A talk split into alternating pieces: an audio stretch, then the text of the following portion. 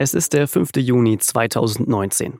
In Paris findet gerade ein Kongress der FIFA statt. Und auf der Tagesordnung des Fußballverbandes steht die Wahl eines neuen Präsidenten. Aber dabei handelt es sich nicht wirklich um eine Wahl, sondern eher um eine Akklamation. Der aktuelle Präsident wird einfach durch Klatschen im Amt bestätigt. Mr. Gianni Infantino is thus elected as the FIFA president for the term of office of 2019 to 2023. Gianni Infantino bleibt also weiter FIFA-Präsident. Die Regie im Saal spielt die Fußballhymne Seven Nation Army. Louder, Und hier hört man Infantino selbst, der die Musik gerne etwas lauter hätte. Nobody talks about scandals. Nobody talks about corruption.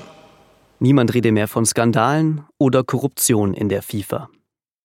Damit bezieht sich Infantino auf seinen Vorgänger Sepp Blatter. Der wurde 2015 suspendiert. Wegen Korruptionsvorwürfen. Infantino sollte damals für einen Neuanfang stehen und die FIFA transparenter machen. Aber jetzt, ein Jahr nachdem er in Paris im Amt bestätigt wurde, läuft auch gegen Infantino ein Strafverfahren. Worum es dabei genau geht und wie Gianni Infantino die FIFA seit seinem Amtsantritt sogar noch korrupter gemacht hat, darum geht es heute bei Das Thema. Ich spreche mit Thomas Kistner, dem Experten für Sportpolitik bei der Süddeutschen Zeitung. Mein Name ist Justin Patchett und los geht es nach einer kurzen Mitteilung unseres Werbepartners. Es gibt viele Gründe, nicht zum Arzt zu gehen. Zu fleißig? Zu leidig? Zu motzig? Zu rotzig? Aber nur eine Alternative. Zu Krü. Videosprechstunden mit qualifizierten Ärzten, Krankschreibungen und Rezepte auf Smartphone. Bezahlt von deiner Kasse. Krü. Jetzt App laden.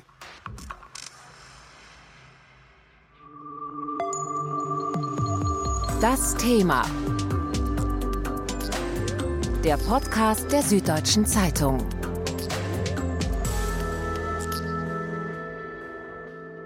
Thomas, wann hast du in deiner Karriere als Journalist für Sportpolitik eigentlich das erste Mal über die FIFA geschrieben?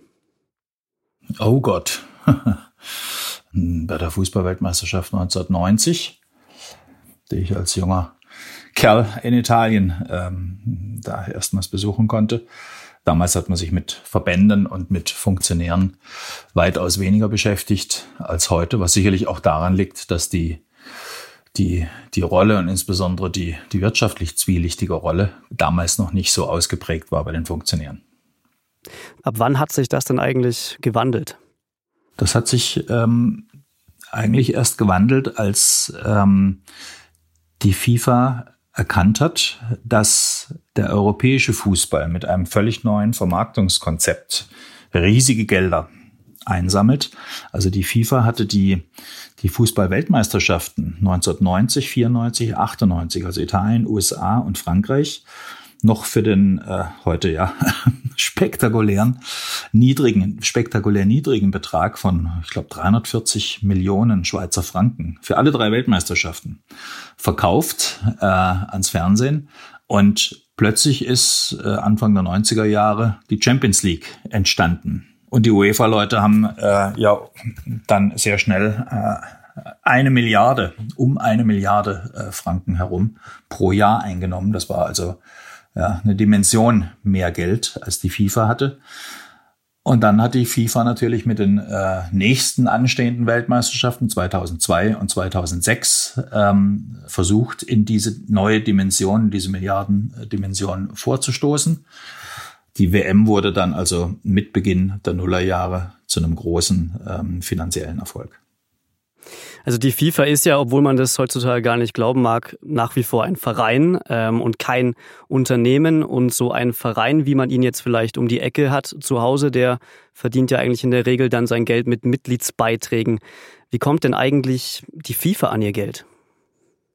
Die FIFA hat im Grunde genommen nur, nur eine echte Einnahmequelle, die alles andere ähm, ja, überragt und eigentlich alles andere mitträgt. Das ist die Fußballweltmeisterschaft, äh, die mittlerweile ähm, Milliarden im jeweiligen Vierjahresturnus einträgt. Auch deshalb ist ja die WM jetzt äh, ab 2026, also die übernächste in den USA und äh, Mexiko, Kanada, schon auf 48 äh, Teams, Teilnehmerteams aufgebläht worden. Ähm, solange die WM also da als Geldmaschine funktioniert, ähm, ist es eigentlich egal, wenn die anderen Bereiche äh, Draufzahlgeschäft sind.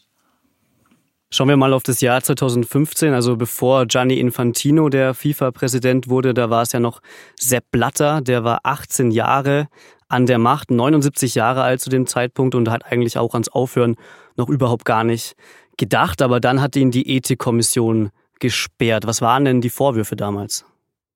Die Vorwürfe damals im Herbst 2015 waren, ähm, dass Blatter vier Jahre zuvor, also im Jahr 2011, mit dem damaligen Präsidenten der Europa-Union UEFA, Michel Platini, einen Vertrag äh, abgeschlossen hat, laut dem zwei Millionen von der FIFA an Platini geflossen sind. Und das wurde deklariert als ja als Nachzahlung für eine frühere, noch frühere Beratungstätigkeit Platinis. Ähm, als dieser Vertrag dann ähm, der Schweizer Bundesanwaltschaft zugespielt worden ist, äh, wurde die tätig, hat ein ähm, Ermittlungsverfahren eröffnet, das sich äh, im Kern gegen äh, Blatter gerichtet hat und aber auch Platini mit einschloss, sein designierter Nachfolger, denn das war Platini damals. Äh, es war eigentlich klar, dass er dem Blatter auf dem Thron nachfolgen werde.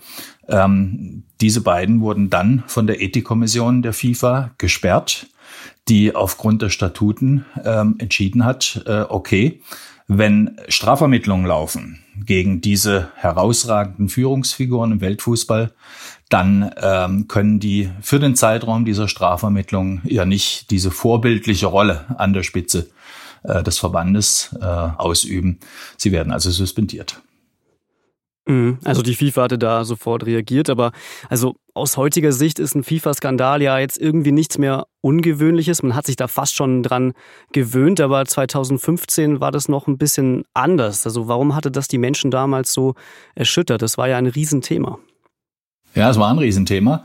Also zunächst mal muss man sagen, es war ja nicht die FIFA, äh, die da reagiert hat. Äh, die FIFA, das wäre dann wieder der Apparat unter Sepp Blatter gewesen und er hätte ganz sicher nicht den Boss gesperrt. Äh, es war die unabhängige Ethikkommission der FIFA, die damals einige Jahre zuvor installiert worden war. Und da wurden dann Leute eingesetzt, die ihr Amt in der Tat äh, so aufgefasst haben, wie es auf dem Papier formuliert war, nämlich unabhängig. Damals muss man natürlich auch noch sagen, damals äh, ist die FIFA zum ersten Mal richtig in Turbulenzen geraten. Äh, ein paar Monate vorher, im Mai 2015, hatte die amerikanische Justiz eine Reihe von Strafverfahren gegen hohe FIFA-Offizielle eröffnet, wegen Korruption. Ähm, einige mögen sich noch erinnern, äh, an diese Bilder, wie also früh morgens äh, die Strafvermittler in einem ähm, Züricher Luxushotel äh, eingelaufen sind und eine ganze Reihe von Funktionären frühmorgens verhaftet haben.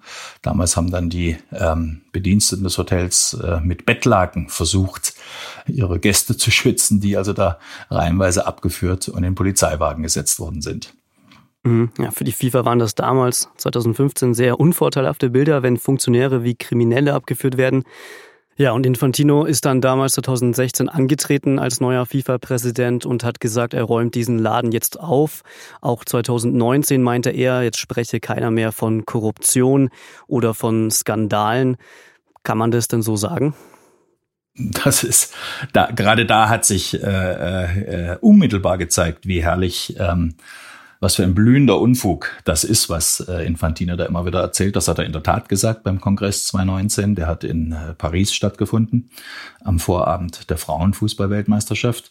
Und schon am Tag darauf, am Tag nach diesem Kongress, wurde Infantinos engster Gefolgsmann und der Garant für Infantinos Stimmen in dem stimmreichen Kontinent Afrika, äh, nämlich Ahmad Ahmad, das ist der Funktionär aus Madagaskar, von der ähm, französischen Polizei im FIFA-Hotel äh, festgenommen und auf die Wache zum Verhör verbracht, wo er den ganzen Tag dann verbracht hatte. Also ähm, schöner äh, konnte man das gar nicht widerlegen, äh, dass die FIFA nun sauber ist, als äh, durch diese Aktion, direkt in Paris und auch die ganzen Entwicklungen natürlich äh, rundherum. Die FIFA, äh, das ist ganz einfach so, äh, wo ich nicht wirklich aufpasse, wo ich keine Aufpasse habe, wo ich keine Konsequenzen ziehe, wo ich äh, Fehlentwicklung nicht nachgehe, äh, da passiert natürlich auch nichts. Ähm, wir dürfen nicht vergessen, das spielt sich ab in der äh, in der Hoheit des Sportes. Der Sport ist der einzige Gesellschaftsbereich, der eine Autonomie von Seiten der Staaten gewährt bekommt. Also er beaufsichtigt sich selber, es sei denn, es treten Kapitalverbrechen auf. Und äh, wenn ich da nichts tue, dann kann ich natürlich nach außen wunderbar erzählen, schaut mal, wie sauber wir sind, wir haben ja gar keine Fälle. Bleiben wir noch mal ganz kurz bei der Person Gianni Infantino. Also was weiß man denn eigentlich über ihn? Woher kommt der und wie ist der Fußballfunktionär geworden? Naja, Infantino ähm, entstammt einer Einwandererfamilie aus Italien, ähm, die ins, ins Wallis äh, gegangen war. Das Wallis in den Schweizer Alpen scheint äh, ja prädestiniert zu sein, dafür große Fußballfunktionäre hervorzubringen. Offenbar findet man die nirgendwo anders auf der Welt, denn Blatter aus Wisp und ähm, Infantino dann neun Kilometer weiter aus Brieg. Offenbar äh, ist das die Wiege der, der Fußballfunktionäre äh, global heutzutage. Ähm, also was ihn ausgezeichnet hat, war sicherlich immer äh, ein, ein immenser, immenser Ehrgeiz, den er auch sehr zielstrebig, das äh, sagen Weggenossen, durchaus auch mit Ellbogeneinsatz äh, verfolgt hat. Er hat sich eigentlich immer auf, auf den Fußball ähm, fokussiert, äh, kam dann zur UEFA, war eigentlich nie ähm, beliebt in der FIFA. Das war eigentlich äh, eine verschlossene Tür für ihn. Insbesondere dann auch durch die Rolle, die er äh, als UEFA-Generalsekretär eingenommen hatte. Damals war er einer der schärfsten ähm, Gegner der FIFA-Politik. Und äh, wenn es etwas gibt, was sicherlich nicht vorgezeichnet für ihn war, dann war es der Weg an die Spitze eines großen Verbandes. Infantinos Aufstieg zum FIFA-Präsidenten überrascht viele.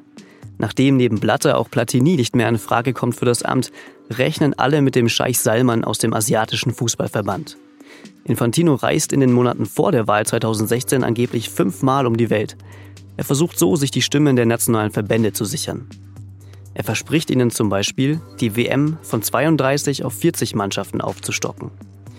Das ist vor allem für kleine Verbände interessant, die so die Chance auf eine WM-Teilnahme bekommen und damit viel Geld verdienen können. Infantinos Taktik geht auf. Er wird 2016 gewählt. Bei seiner Antrittsrede ist er erstmal, wie er selber sagt, überwältigt.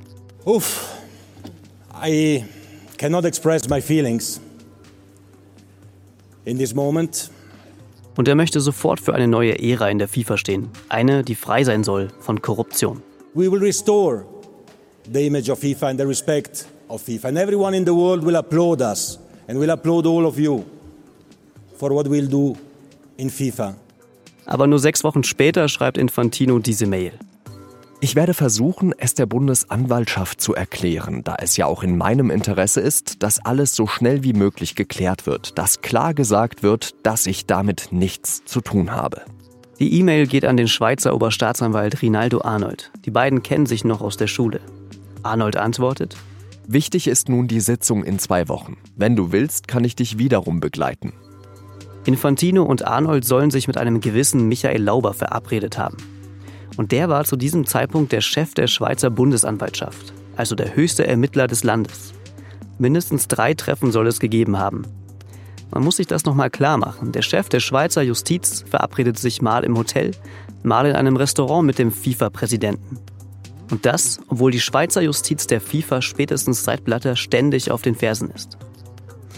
2018 werden die Treffen im Rahmen der Football Leagues öffentlich. Und dann muss sich Lauber gegenüber der Presse dafür auch rechtfertigen.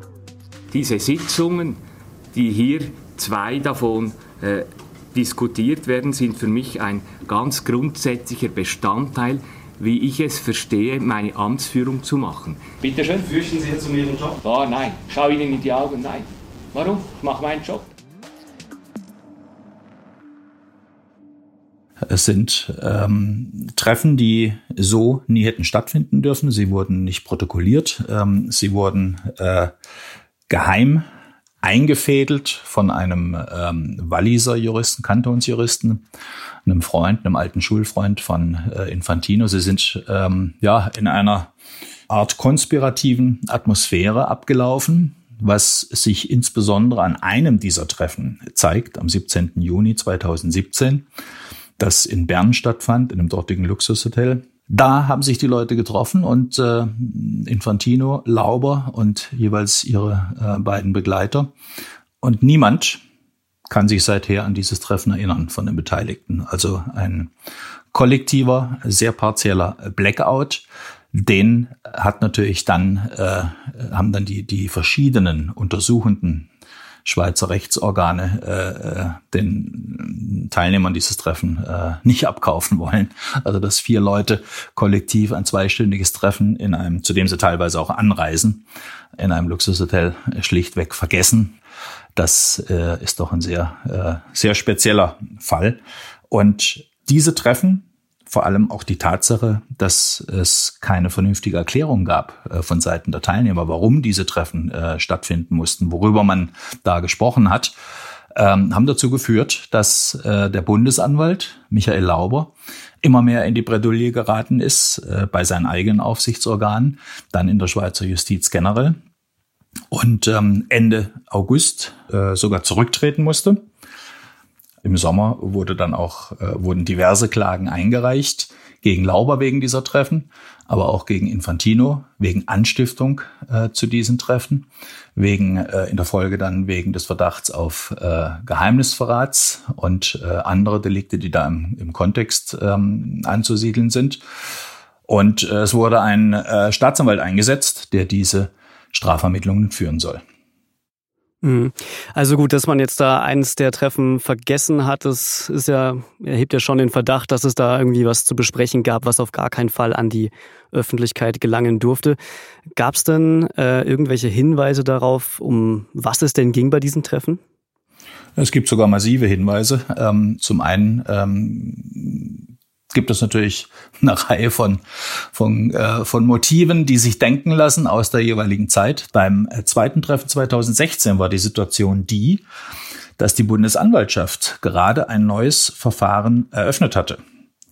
Der Bundesanwaltschaft ist ähm, ein Papier untergekommen, ein Vertrag, ein Fernsehvertrag, den die äh, UEFA, also die Europa-Union, einige Jahre zuvor mit zwei hochkorrupten äh, Rechtehändlern in Argentinien unterzeichnet hatte. Äh, zwei äh, Rechtehändlern, die im Übrigen in den New Yorker FIFA-Prozessen mit drin hängen und ihrer, ihrer, ihrer Verurteilung entgegensehen. Und äh, dieser Vertrag ähm, war natürlich sehr auffällig und zu diesem Vertrag wurde eine Strafvermittlung eröffnet gegen Unbekannt, äh, was damals schon insofern ein bisschen verwundert hatte, weil ja klar war, wer den Vertrag unterschrieben hatte. Das war der damalige äh, Rechtsdirektor der UEFA, äh, Gianni Infantino. Also die Bundesanwaltschaft eröffnet ein Verfahren zu einem Fernsehvertrag, den der gerade mal seit vier, fünf Wochen amtierende neue FIFA-Präsident in seiner Zeit als UEFA-Mitarbeiter unterschrieben hatte. Und da liegt natürlich äh, der Verdacht auf der Hand, dass man, wenn man sich schon trifft, vielleicht auch mal über dieses Thema spricht, was natürlich dann überhaupt nicht geht. Also der Chefankläger kann sich ja nicht mit, mit potenziell ähm, Beschuldigten äh, an den Tisch setzen. Ja, genau. Also wie du sagst, der Bundesanwalt Lauber ist ja der höchste Chefankläger im Land in der Schweiz. Und der muss doch gewusst haben, dass das jetzt auf ihn kein gutes Bild wirft, wenn er sich da äh, mit Infantino trifft und es nicht protokolliert. Deswegen sind diese Treffen ja ähm, mutmaßlich auch geheim, so geheim gehalten worden. Das hat ja niemand gewusst, das hat auch damals niemand erfahren. Äh, er hat aber eigentlich auch, auch wissen müssen, wohin die Reise geht. Denn äh, erwiesen ist und auch von der Bundesanwaltschaft äh, schon im Herbst 2018 eingeräumt, dass ähm, Infantinos äh, privater Rechtsberater, der besagte Kantonsjurist aus dem Wallis, ein, ein äh, Mensch namens äh, Rinaldo Arnold, dass dieser Rinaldo Arnold bei der Bundesanwaltschaft, kurz nachdem das neue Verfahren eröffnet worden ist, äh, massiv darauf gedrängt hat, dass diese eine Presseerklärung rausgibt, dass sich das Verfahren nicht gegen Infantino richtet. Äh, das zumindest hat die Bundesanwaltschaft dann verweigert. Aber wenig später kam es zu dem zweiten Treffen zwischen Infantino und Lauber. Und äh, so steht jetzt bei den Ermittlungen des außerordentlichen Bundesanwalts äh, Keller äh, natürlich auch die Frage im Raum, wurde bei diesen Treffen auch über ähm, Infantinos äh, Situation im Strafverfahren gesprochen. Gut, also Michael Lauber, dem ehemaligen BA-Chef, hat also diese, haben diese Treffen ihm letztendlich das, das Amt gekostet. Und auch gegen Gianni Infantino läuft ja jetzt offiziell ein Strafverfahren. Bei Sepp Blatter damals, im Jahr 2015, da war das dann für ihn das Ende, weil die Ethikkommission der FIFA ihn dann gesperrt hatte. Und ähm, müsste Gianni Infantino jetzt nicht eigentlich das gleiche Schicksal blühen? Müsste eigentlich schon. Aber ähm, es sind ja nicht mal die Ethiker von damals, die Sepp Blatter ähm, und vor allem Michel Platini äh, suspendiert hatten, sondern äh, die sind natürlich auch dem großen Revirement äh, zum Opfer gefallen, äh, das ähm, Infantino angerichtet hatte, nachdem er ins Amt kam. Die Richterkommission hat er mit einem, einem griechischen äh, Juristen besetzt, Skouris. Aber die entscheidende Funktion ist natürlich die Ermittlung. Denn ohne einen Ermittlungsbericht, ohne eine Anklage kann kein Richter tätig werden. Also das ist die entscheidende vorgeschaltete Stelle. Und die Chefermittlerin, die er 2017 in einem Handstreich quasi über Nacht installiert hatte, ist eine Dame aus Kolumbien, eine Verwaltungsjuristin, Maria Claudia Rojas, äh, die also keinerlei Expertise in strafrechtlichen Fragen hat. Und ähm, die dankenswerterweise auch ähm, keine der drei offiziellen Verfahrenssprachen ähm, der FIFA spricht, also weder Deutsch noch Englisch noch Französisch. Und die natürlich ähm, ganz und gar abhängig ist von dem, was ihr präsentiert wird von dem FIFA-Büro, das für Sie und Ihre Tätigkeiten zuständig ist. Also ähm, de facto eine ähm, Ermittlerin, die unter der Kontrolle der FIFA ist.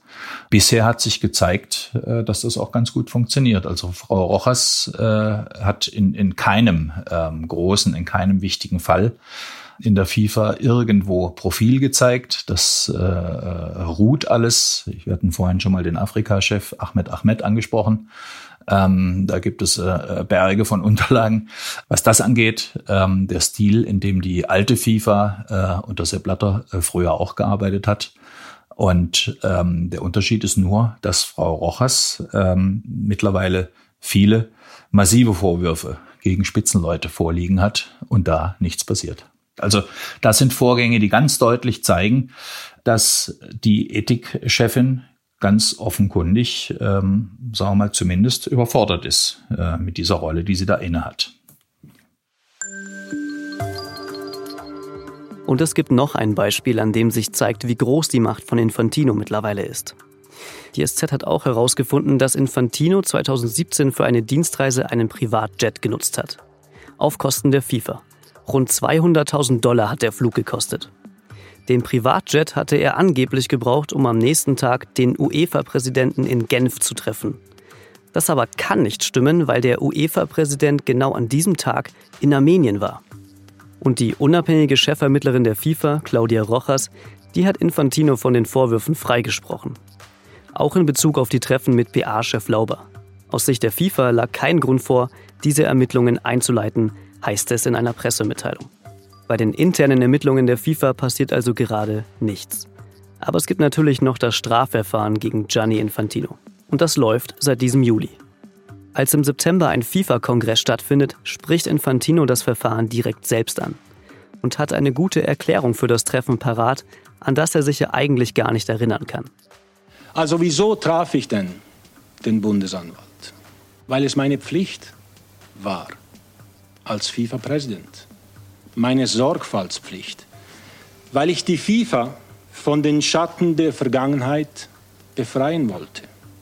Und am Schluss wird man sehen, dass diejenigen, die mit erfundenen Konspirationstheorien Schaden anrichten wollen, von ihrer eigenen Torheit eingeholt und entlarvt werden. And to conclude this point in English, everything is fine. Corona kommt ihm da auch gelegen. Wegen der Pandemie findet der Kongress digital statt. Kritische Stimmen gibt es in der FIFA nämlich durchaus. In einem Livestream werden sie halt zur Not stumm geschaltet.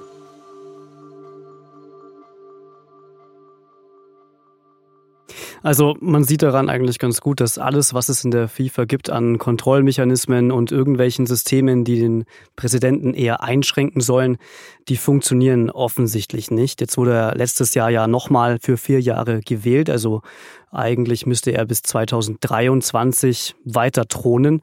Gibt es denn eigentlich irgendwen, der Infantino noch gefährlich werden kann jetzt? Naja, ähm, den gibt's. Das ist der äh, Sonderermittler Stefan Keller.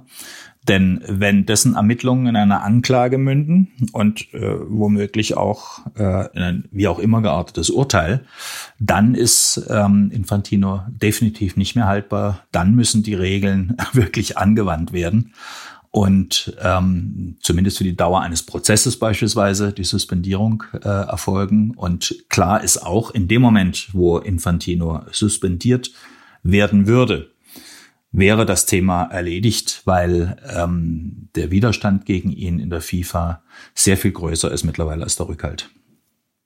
Wenn du jetzt mal die FIFA vergleichen würdest unter Gianni Infantino mit der FIFA unter Sepp Blatter, also da hat man ja eigentlich den Eindruck, dass Infantino die Dinge nicht besser gemacht hat, sondern schlimmer. Also das, das ist so. Die Dinge sind ähm, ja in einem erstaunlichen Tempo äh, dramatisch schlimmer geworden. Das hätte man sich eigentlich vorher nicht äh, vorstellen können. Und wir hatten ja auch immer eine kritische Position. Ähm, zur ähm, Blatterzeit. Dabei äh, ist er ja nach einer Reform ins Amt gekommen. Also er sollte gerade nicht mehr der äh, totale operative Präsident sein, ähm, der Blatter äh, noch gewesen ist.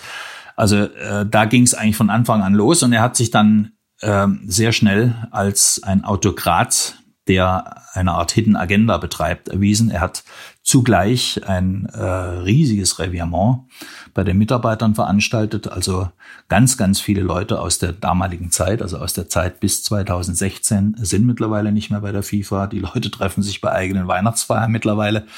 Ähm, so groß ist das, also hunderte von Leuten. Und hat ähm, eigene Leute äh, überall äh, sehr schnell etabliert. So schnell, dass äh, auch äh, diese erste Generation der eigenen Leute teilweise schon wieder abberufen worden ist. Also Hire and Fire ist das äh, Grundprinzip in der FIFA. Es herrscht äh, große Verunsicherung, es herrscht Angst bei vielen Mitarbeitern und zugleich ist der Apparat mittlerweile auf äh, an die 1000 Mitarbeiter aufgebläht worden. Also ähm, da kennt teilweise keiner keinen mehr. Und äh, all das führt natürlich dazu, dass die Leute dermaßen beschäftigt sind mit sich selbst, mit den Problemen, mit den Aufgaben, teilweise auch mit Zukunftsängsten, dass ähm, man gar keine große Zeit mehr darauf verschwendet, was macht eigentlich der Präsident. Und das scheint irgendwo auch gewollt zu sein. Was bedeutet denn eigentlich so ein Zustand der FIFA für den Fußball?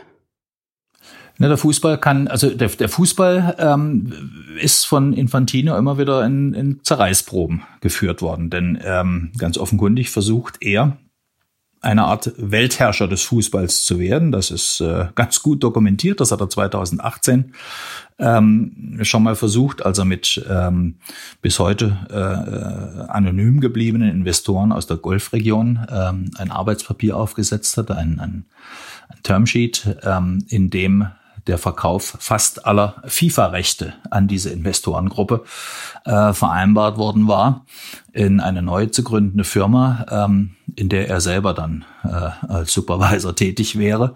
Also wäre das umgesetzt worden, was wir damals publiziert haben, was uns vorliegt, dieses Termsheet, dann hätten wir eine, eine Firma äh, mittlerweile, in der die FIFA-Rechte ganz großenteils äh, untergebracht sind. Und ähm, der Aufsichtsratschef äh, heißt Infantino mit einer so minimalen Mehrheit versehen, ähm, wäre die FIFA da noch beteiligt gewesen, dass man eigentlich sagen kann, der ähm, neue FIFA-Präsident, denn die Rolle bräuchte er dann nicht mehr, wenn er Chef der rechte Firma ist, ähm, der neue FIFA-Präsident hätte dann ungefähr ähm, die Macht eines äh, Clubpräsidenten irgendwo auf dem Dorf. Aber er ist eine spalterische Person. Er hat äh, viele gegen sie aufgebracht. Er hat ähm, Vereine untereinander gegen äh, aufgebracht.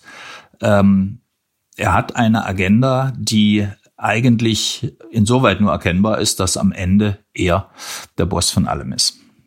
Mhm, aber was mich noch wundert, also nach allem, was wir jetzt gehört haben, scheint Infantino ja jemand zu sein, der immer einen Plan hat. Und mich wundert es, dass nicht mehr Leute mit ihm gerechnet haben 2016, als er der neue FIFA-Präsident wurde. Hattest du ihn damals eigentlich auf dem Zettel? Also den hatte wirklich niemand auf dem Zettel. Und äh, das ist eigentlich auch der, äh, der Beginn des großen Mysteriums äh, um diese Figur Infantino. Wobei die, ähm, die spannendste aller Fragen natürlich die ist, wie hat die Schweizer Bundesanwaltschaft damals im Herbst 2015 diesen einen spektakulären Fund äh, machen können, diesen einen Fund von diesem ähm, zwei Millionen, ähm, dieser zwei Millionen Vertrag, der zwischen Blatter und Platini äh, verfertigt worden ist, wenn man sieht, dass die ja eigentlich gar keine Ahnung zu der Zeit von den Vorgängen in der FIFA haben konnten. Die waren jetzt gerade mal drei Monate dran.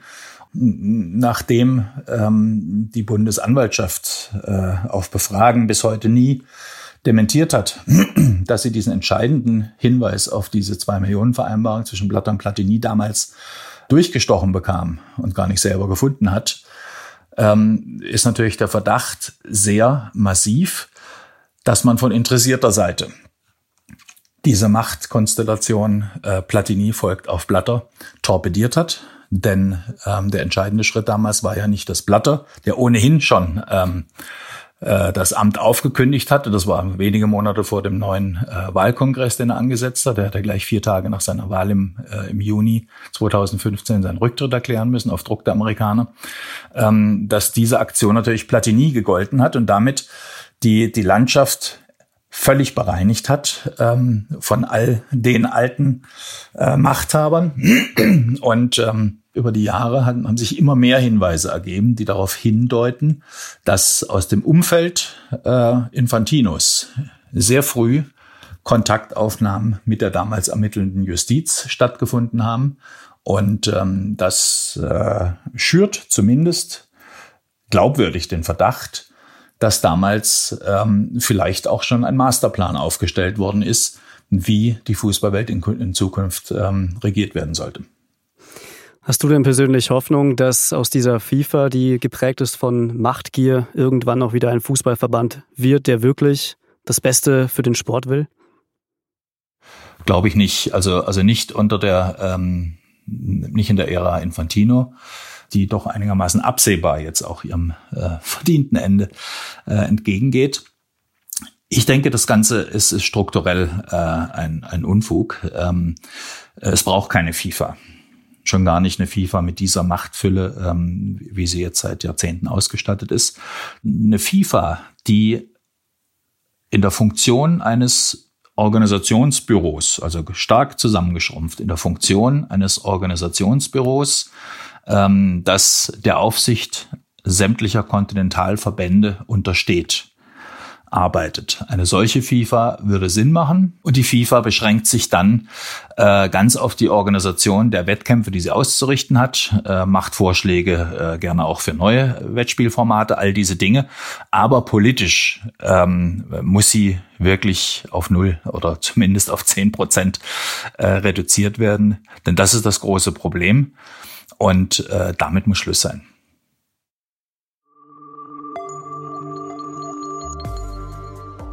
Gianni Infantino bleibt also der übermächtige FIFA-Präsident.